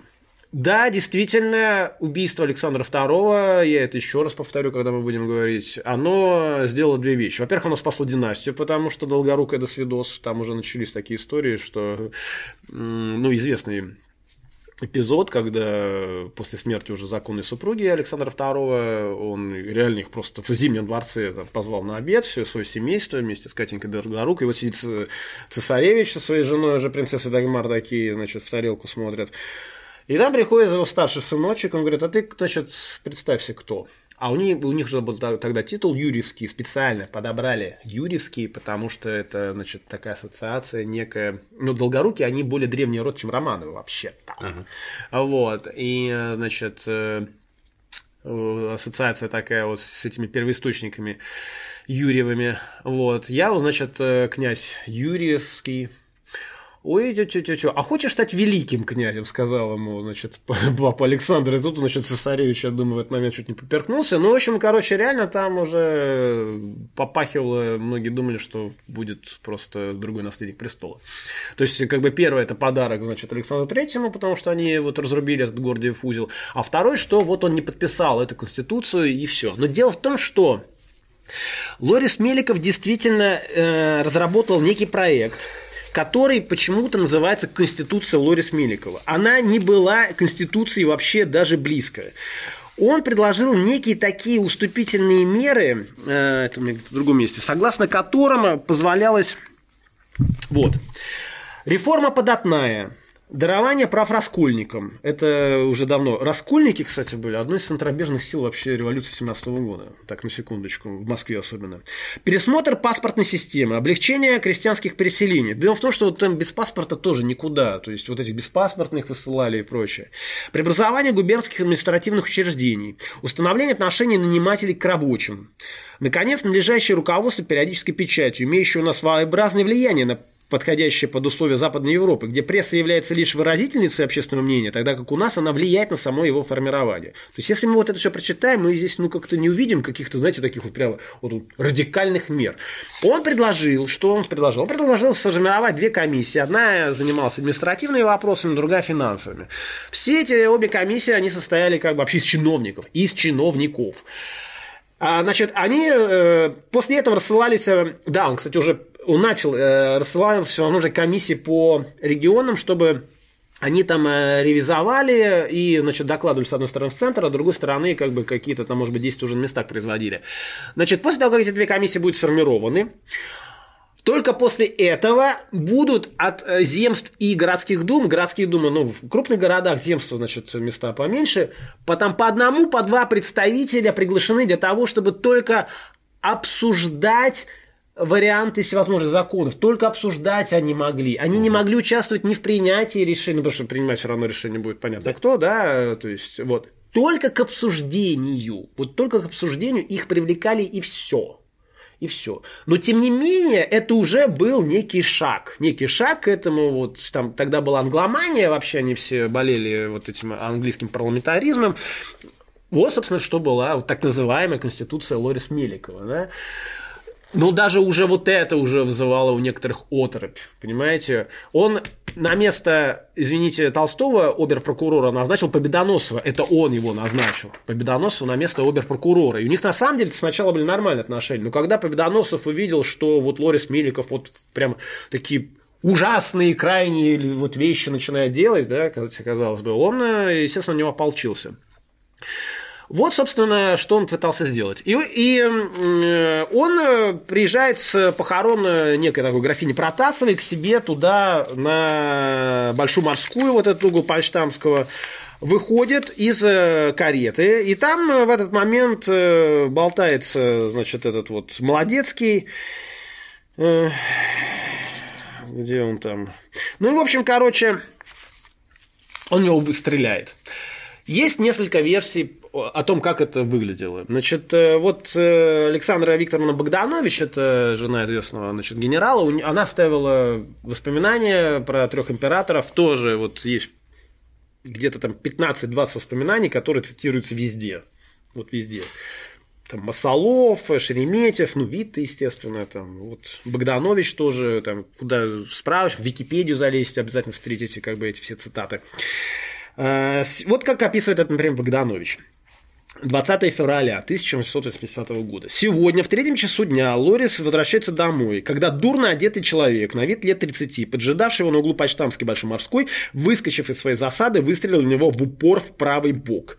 Шинель спасла графа. Опять-таки возвращаясь к вопросу про... Хорошая была шинель, дрянные да. пистолеты. Пуля скользнула, разорвав ее в трех местах, а также и мундир. Но, слава богу, Лорис остался невредим. Преступника тотчас схватили. Обалдеть. А оказался еврей, перекрещенный, но находившийся под, но ну, находившийся под надзором полиции. Лорис... Потрясающе, да? Привет полиции 1880 года. Лорис, когда почувствовал дуло пистолета, размахнулся на убийцу, что верно и спасло его. Граф сказал, меня пуля не берет, а этот паршивец думал убить меня. После покушения Лориса собирались царевич, семья царская, министры, послы, много обывателей. Э, Выстрел совершил один? А, да, один, больше не успел. А у него, кстати, по-моему, тоже был, может быть, двухствольный пистолет, но вот это я не помню. Двуствольный у Каракозова был пистолет двуствольный, это я точно помню. Какой у него был, я не помню. А, он его... Не хочу врать, но он его, может быть, где-то я, по-моему, читал в каких-то воспоминаниях, что он чуть-чуть ли не стыбрил этот пистолет. Но не буду утверждать, не, не столь важно. Короче... Лупара и картечь. Да. Детский сад вообще, мечтатели, блин. Ну, то есть, опять-таки, вот человек стреляет в упор. в упор он практически стреляет, мало то, что не попадает. И вот по одной из версий его схватили, а по другой версии Лорис, ну, извините, человек два раза брал Карс э, не лыком шит, боевой генерал, он все свои звания, там, регалии и прочее получил на фронте. Э, Милютин, вот военный министр, так описывает это дело. Молодецкий вышел на Лорис Меликова, когда тот подъезжал в экипаже к парадному подъезду своего дома с, с револьвером. Это пишет с револьвером. Ну, значит, наверное, револьвер все-таки был. Возле двух стоявших у подъезда часовых вблизи двух верховых казаков, конвоирующих экипаж, и торчавших тут же городовых. Оцените контекст ситуации. Значит, торчавшие тут же городовые значит, э, часовые, еще два казака верховых, конвоировавших экипаж. И тем не менее террорист смог сделать выстрел. Ну, понятно, видимо, скрутили после первого. Да. Он его приложил, остальные набросили. Не, потом его, естественно, скрутили, но я, мне, мне хочется верить, что это все таки Лорис Меликов действительно его сам. То есть в большинстве источников пишет, что он сам на него кинулся, его скрутил. Пока Достоевский писал про это повода, стрельба в Лорис Меликова, а они только под козырьки. Ну, то есть, как бы, да, да, да, да. Вот очень, ну, мастер слова, что тут, как бы, кратко, емко и по делу. В общем, он сам его и скрутил, и э, вот это тоже был ну, потрясающий момент. Э, то есть человек вроде как, э, вот грубо, как это, куда солдата не целуй, везде жопа. Вот как бы вот что не делай, как бы, а мы возвращаемся к началу нашей беседы. Что делать-то? Вот понимаете, вот все, пришел человек, который, ну, ну, хоть как-то вожа отпускает, Толстого там сместил, да, третье отделение, там, что-то там туда-сюда, а все равно покушение. Э, конечно же, «Народная воля», она выпустила 23 февраля в своем подпольном э, издании э, покушение Молодецкого единоличное, как по замыслу, так и по исполнению. Молодецкий действительно обращался к исполнительному комитету с приложением своих сил на какое-либо террористическое предприятие, но не выждав двух-трех дней, совершил свое покушение не только без пособия, но даже без ведома. То есть это был вот, вот одиночка. Одиночка, который вышел и который вот таким образом, не знаю, что, вот что вот он хотел вот этим вот показать, да, что он хотел Зарекомендовать себя перед братвой, может. Ну, нет, ну понятно, я уже рассказывал, у всех разные мотивации. Вот Мирский, да, который в Дрентоне пытался стрелять, вот он там перед барышней вот выпендривался, угу. да, ему над ним давлела слава Кравчинского, который заколел, заколол там. А у Желябова с Перовской несколько все-таки другие мотивы были, да, им не, не надо было ни перед кем выпендриваться. Они реально верили, что вот они уберут царя и все, значит, заиграет такими красками.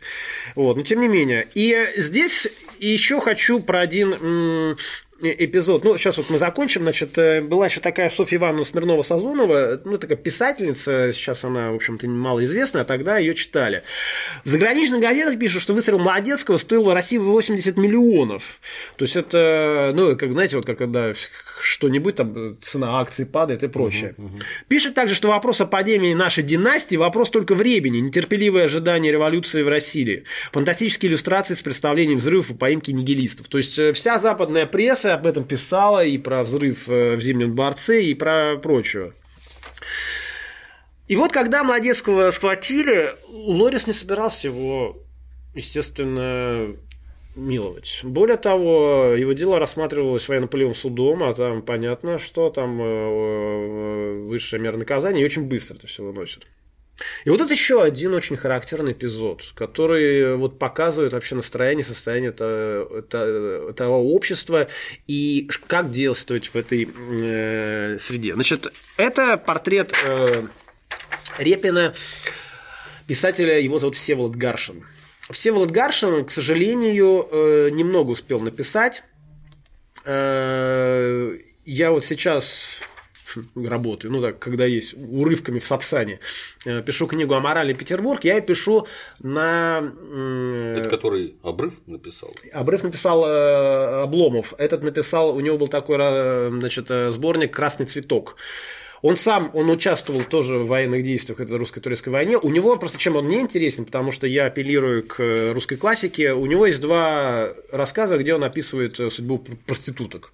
Так. Поэтому мне, собственно, он э, как бы... Ну, не, не только поэтому, но я имею в виду, что сейчас, собственно, я его упоминаю в этом контексте.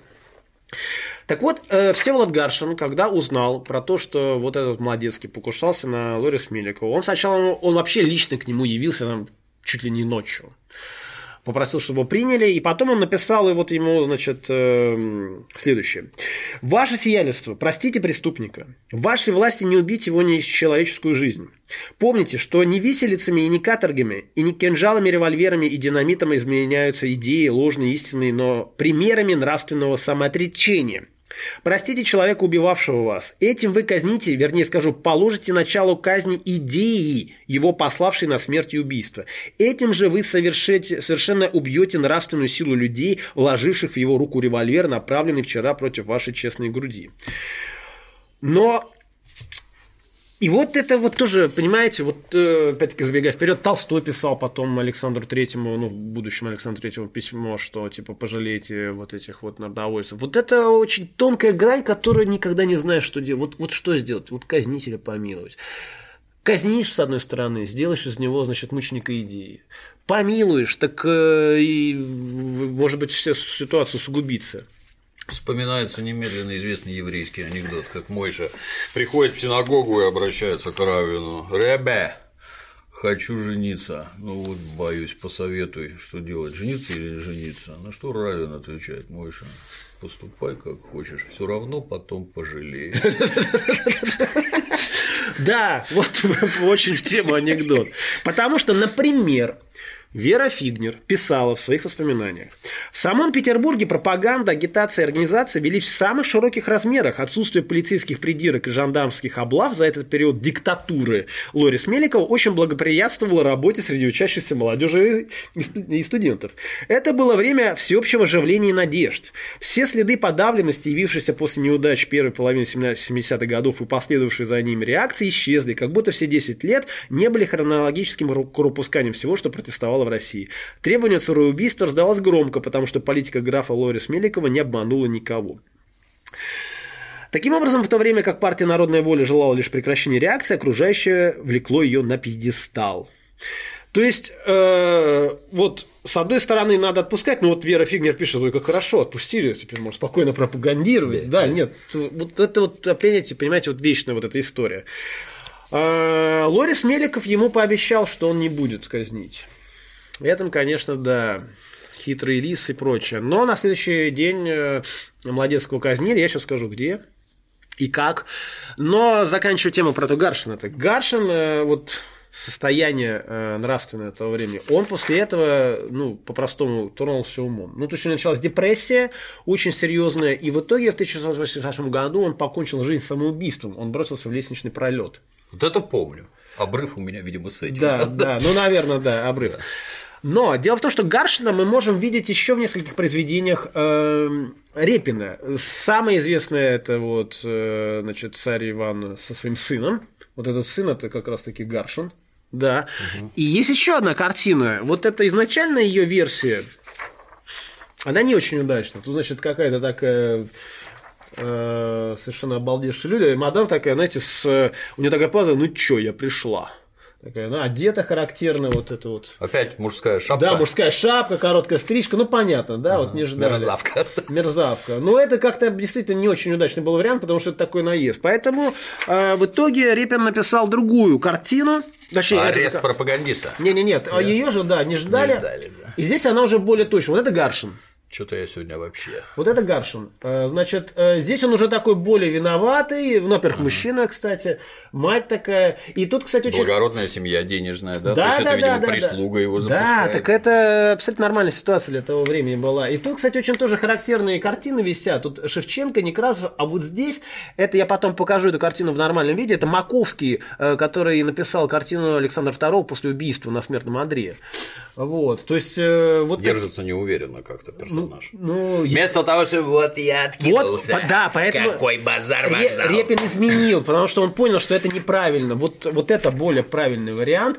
Э, с этой картиной связано тоже очень интересно. У меня, кстати, есть знакомые люди, которые могут подробно пройтись что это такое. А хо- хочешь, и мы вообще, я могу отдельно сделать выпуск, про, ну, например, про Репина, ну, там, Репин для чайников, потому что он, ну, во-первых, у него есть серия знаменитая, да, то есть там вот арест пропагандиста, да. перед исповедью, это считается такие народовольческие. Угу. А потом у него есть э, картина вот по поводу этих ликований 1905 года, если на нее внимательно посмотреть, там, конечно, ну, Илью Ефимовича иногда несло. Угу. Несло вообще не на шутку. Ну, видно, что на него воздействовало так, что он аж везде его рисовал. Да, ну он, не, ну портреты у него, Мысли. портреты у него, ну это просто Отлично. вот за гранью, да, то есть действительно портретист Репин был просто феноменальный. Но вот и про бурлаки на Волге мы можем как-нибудь потом между, так сказать, в межсез... В бурлаках меня особенно поразила трубка у одного персонажа. Там тоже, там, понимаешь, там каждый бы там он, он такой напряженный труд. Он, э, он э, в бурлаках он все четко изобразил. Дело в том, что там у каждого бурлака своя функция. Угу. Там одни тянут. Последний, например, который идет, он вообще это, значит, э, который вообще все в жизни пропил и прочее. Он там кошевар и, и вот. То есть там у каждого бурлака своя функция. Они все ходили же, они там черный пудель, бит, бит, да. А дубинушку включали, когда уже ну совсем да, никак было. Вот, в общем, там есть много чего рассказать, и вообще бурлаки на Волге, открою страшно, они на Неве. Он в первый раз это на Неве увидел. Они поехали кататься Со на лодочке. викингов Да, а, поехали кататься на лодочке, и он там это увидел. Но как бы ему сказали, слушай, ну это, конечно, бурлаки, но это так. Если ты настоящих хочешь, вот на Волге и вот он туда поехал. Окей, мы сделаем отдельный выпуск про Репина, вообще не вопрос. Тем более с этим человеком связано очень много мест в Петербурге. У нас есть площадь Репина, там есть мансарда, там специально владелец дома по просьбе Репина надстроил ему мансарду. Он его снимал, да, он настроил мансарду, где он написал как раз-таки Иван Грозный убивает своего сына, он именно там это все дело написал, вот, и так далее. Вот, но это мы отвлеклись. Так вот, соответственно, а, так э, хочу закончить э, с этой картиной. Репин, э, у него была манера, он постоянно свои картины переписывал. У него все казалось, что что-то не так. И вот Третьяков купил эту картину, она уже висит. И, да, да, и он... И он Прокрадывался а он, а он, а реально, он приходил, и Третьякова достал, он сказал, все, Репина не пускать. Репин в какой-то момент, э, значит, обманул смотрителя, сказал, да мне значит, э, разрешил. Опять переписал, и Третьяков там чуть ли не матом уже, он как бы ругался жестко. То есть он я приход... не это покупал. Потому что, да, я не это, потому что он считал, что ему стало хуже. Конечно. А Третьяков тоже, знаете, был не, не, не, не дурак. Как бы. Вот, в общем, вот была, да, у Ильи Ефимовича такая черта, то есть уже даже в музее музее, в музее висит картина, он все равно туда пробирается и домалевывает. Представляешь, ты так дома купил себе вроде холст. Минуточку. Подрихтуй немножко, что-то мне тут красочка не нравится. Ну вот, э, значит, э, Молодецкого этого казнили. Казнили его там же, где потом казнят первомартовцев э, на Семеновском плацу. Это возле кус... Тюза. Да, кусок этого Семеновского плаца. Сейчас это Пионерская площадь возле Тюза. Там памятник Грибоедову. Это вот как раз ось Федор Михайловича там тоже хотели казнить. Гороховая улица, да, да, ну, собственно, якобы там и казнили, да. То есть это такое знаковое, знаковое место. И по поводу этой казни осталось достаточно много тоже свидетельств. Например, Великий князь Константин Константинович – это человек, который вошел в историю как э, поэт Каэр. Он жил в Мраморном дворце, потому что э, принадлежал это сначала его папе Константину Николаевичу. Он писал, что Достоевский ходил смотреть на казнь Младецкого. Мне это не понравилось. Мне было бы отвратительно сделаться свидетелем такого бесчеловечного дела. Но он объяснил мне, что его занимало все, что касается человека, все положения его жизни и радости и муки. Ну, то есть, понимаете, Достоевский там сам был – он был на этом месте. Его точно так же должны были казнить. И ему, конечно же, как писателю, его крайне было интересно, ну, во-первых, самому через себя очередной раз пропустить и вздохнуть, слава богу, что я не там. Вот. Э, и он этим и объясняет. Э, пишет, наконец, может быть, ему хотелось повидать, как везут, ведут себя на казнь преступника и мысленно вторично пережить собственное впечатление. Младецкий озирался по сторонам и казался равнодушным. Федор Михайлович объясняет это тем, что в минуту в такую человека старается отогнать мысль о смерти. Ему припоминается большую часть отрадной картины, его переносит в какой-то жизненный сад, полный весны и солнца. И чем ближе к концу, тем неотвязнее и мучительнее становится представление неименуемой смерти. Предстоящая боль, предсмертные страдания не страшны, ужасен переход в другой неизвестный образ образ. Это вот такая, значит, э, некая поэтическая сторона вопроса. А вот практическая сторона вопроса. Значит, э, голос газеты 23 февраля. Сотни скамеек, табуреток, ящиков, бочек и лестниц образовали своего рода каре вокруг войска. За места платили от 50 копеек до 10 рублей, места даже перекупались. Ну, то есть мы Возвращаемся к вопросу, что количество развлечений, особенно для простого люда, ну, ну, мягко говоря, очень ограничено. Поэтому казнь – это, конечно, шоу. Это шоу 10 рублей – это колоссальные деньги по, по тем временам. Вот. Ну, я бы, извини, опять перевью, mm-hmm. заметил, что, в общем-то, это не только нам свойственно. Да, Был не... Я помню в городе, если мне не изменяет память, Римсе, где находится самый древний в, Евро... в Европе да. ресторан под названием Корона, по-моему. Там братва купеческая, глядя из него, еще за бабки смотрела, как сожгли Жанну Дарк. Да. Нет, это свойственно всем людям, естественно, ну, господи, со, со времен с хлеба и зрелищ, со времен древнего Рима. Там да. при этом еще, наверное, речь какую-нибудь толкали обвинительную. Кто это? За не, что? ну конечно, там, да. То есть это был некий процесс, то есть это шоу, да, его приводили. То есть сначала, например, ну, и голос также пишет, лицо его было покрыто страшной бледностью и резко выделялось своей дутловатостью, из-под черной одежды. Блестящие глаза его беспокойно блуждали в пространстве. Кстати, не сохранилось даже изображение этого молодецкого. Густые черные брови, не сходившие к носу, вот густые черные брови, не сходившие к носу. Характерная деталь придавали ему весьма мрачный и злобный вид, который иногда непривычно смягчался легкую насмешливую стиснутую улыбкой правой э, половины некрасивого очередного рта. Вот, э, значит, Пришел, вот Смирнова Сазона пишет, пришел Достоевский и говорит, что на казни Молодецкого народ глумился и кричал. Большой эффект произвело то, что Молодецкий поцеловал крест. Со всех сторон стали говорить, поцеловал крест, крест поцеловал. Ну, короче, его повесили, и Александр II пишет своему сыну, Молодецкий повешен в 11 часов на Семенском плацу, все в порядке. Царевич Александр, вот это дело и энергично. Значит, э, казнили этого Молодецкого, и, э, значит, Гаршин расстроился. И Лорис Меликов начал как бы продолжать свою деятельность. И вот тут, ну, ну просто ну, не повезло человеку. То есть он уже арестовал Желябова. Он уже арестовал Желябова, и, и он приезжал в летний, о, господи, летний, в зимний дворец и умолял просто. Причем он пишет в своих воспоминаниях, что я был больной, я приехал как раз тоже 1 марта у него были сведения о том, что готовится покушение.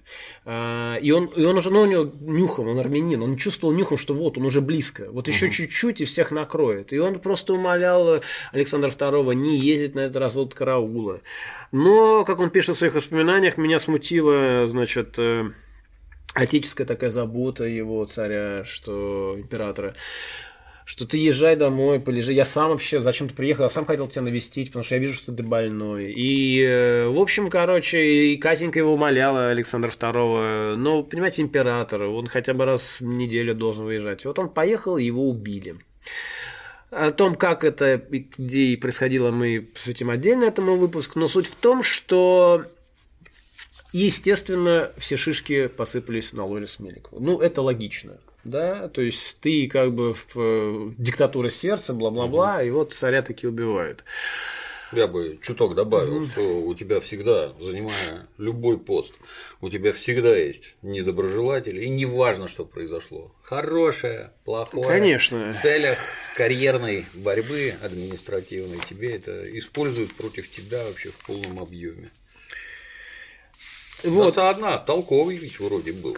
Вот, и, ну, реально, ну, человеку просто не хватило времени, на самом Вот тупо не хватило времени, не он... успел. Да, не успел. У него, у него действительно было была возможность это все предотвратить, но не успел. И на самом деле после убийства Александра II, э, его, ну он сам, наверное, уже все прекрасно понимал, но его не сразу сместили, то есть на самом деле э, царевич Александр, он все-таки колебался какое-то время, куда, куда качнуть. Но на царевича Александра, мы, я тоже, наверное, чуть подробнее расскажу про эту персону, очень сильное влияние имел как раз Победоносов. Победоносов – это один э, из умнейших э, людей того времени, но при этом один из таких вот непримиримых вот врагов вот этого всего, там, там вот крамола. Православие, самодержавие. Да, народа. крамола, траля-ля, вот, вот это вот бывает так вот, к сожалению. Э, не очень практично подходил к этому вопросу. И он, конечно, у них, у них записочки просто иногда там, на, тоже, они там, он писал царевичу, что ему там надо, когда он закрывается во дворце, там на, на, все щеколды закрывать, ну, то есть он такие подробный ЦУ прямо давал, как ему вести себя, проверять там, значит, не, не спрятался ли кто-нибудь там под диваном, под шкафом и прочее. Это тоже, кстати, про настроение той эпохи. Вот. Лорис Меликов не успел, его, его и, значит, там, значит, кто, Милютин, Абаза. Не да? могу не пошутить, помнишь художественный фильм «Последний киногерой» с Арнольдом? Да, да, Где он да. с мальчиком в комнату заходит, сразу волыну в шкаф, бущ, оттуда какой-то ниндзя. А как ты узнал, что он там сидит? А там все время кто-нибудь сидит. Вот. Его сместили, он, он уже был, бы- но понимаете, и тут еще есть такой нюанс, он боевой генерал. Э, Война – это не санаторий. На войне как бы э, здоровье изнашивается в 15 раз быстрее, чем как бы Не зря год за три. да, да, в простой жизни.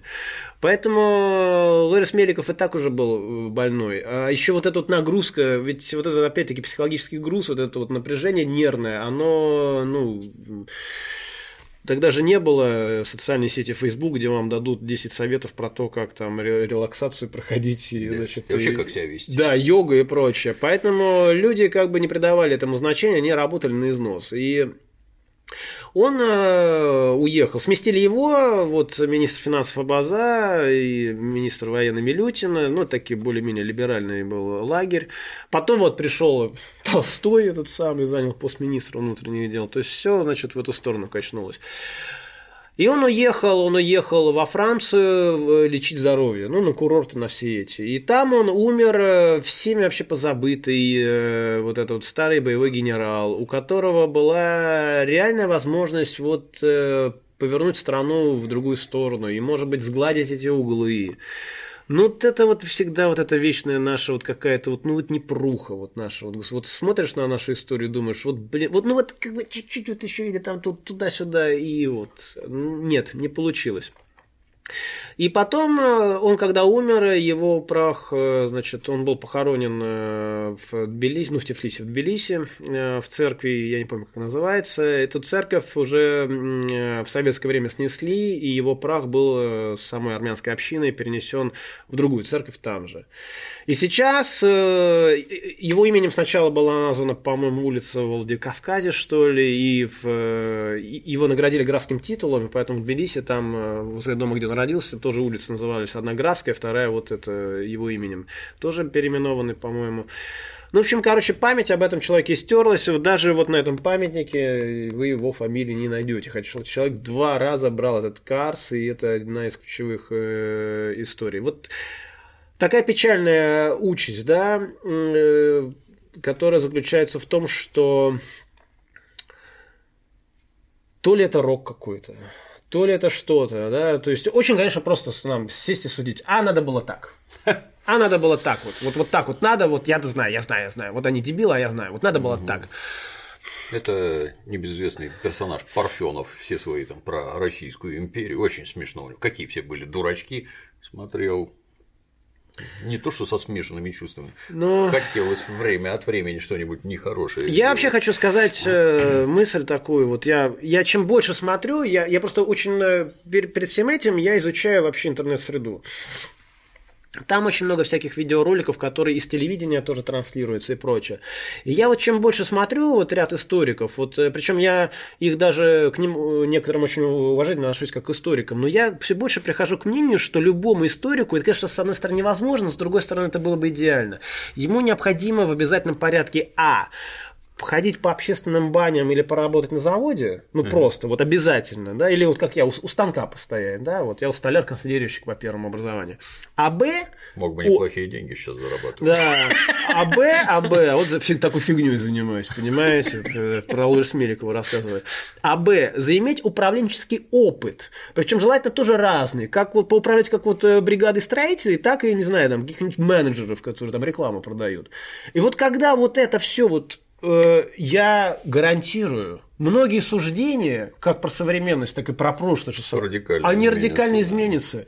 Потому что одно дело сидеть и говорить на стенке, Ну, конечно, здесь следовало, да, безусловно, следовало бы вот повернуть вот сюда или вот сделать это. Но а другое дело, я вот как бы вот, вот это все, когда я не историк, еще раз повторяю, я журналист и вот э, и столяр, понимаете, с, с людьми общался и до сих пор общаюсь.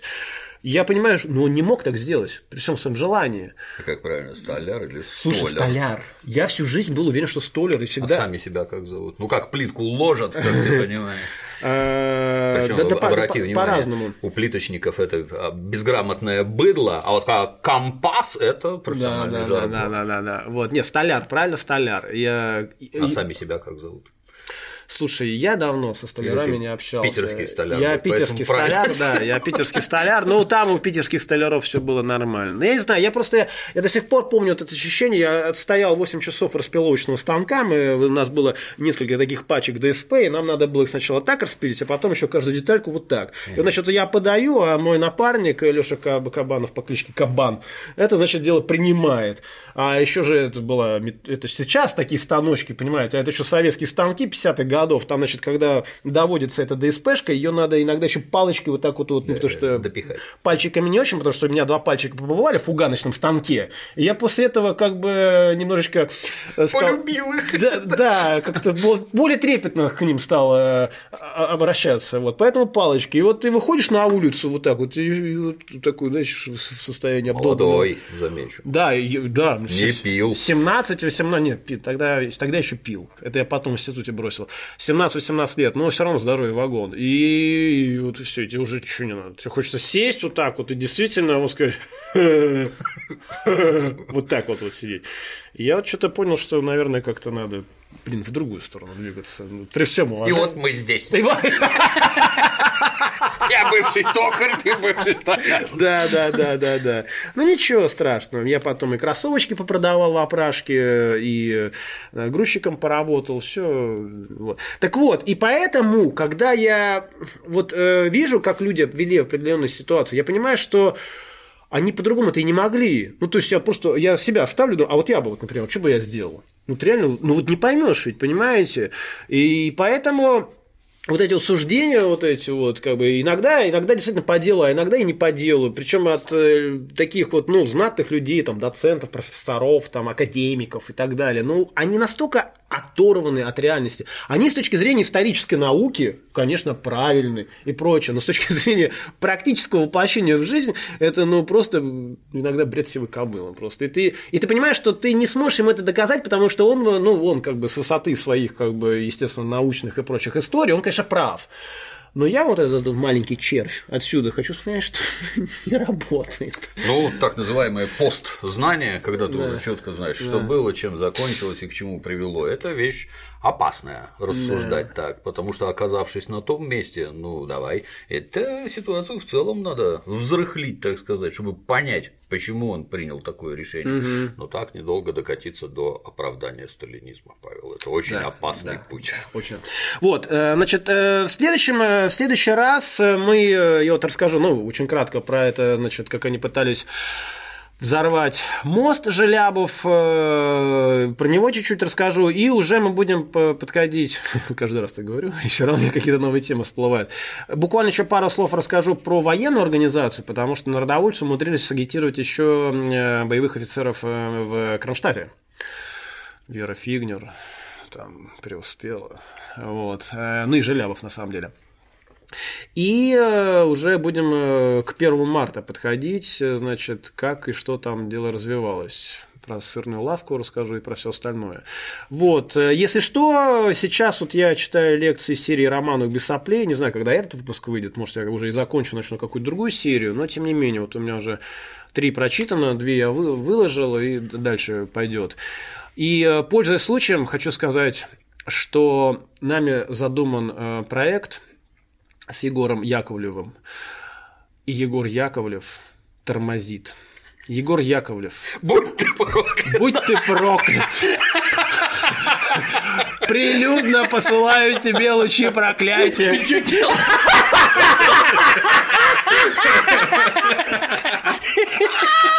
Это гнусная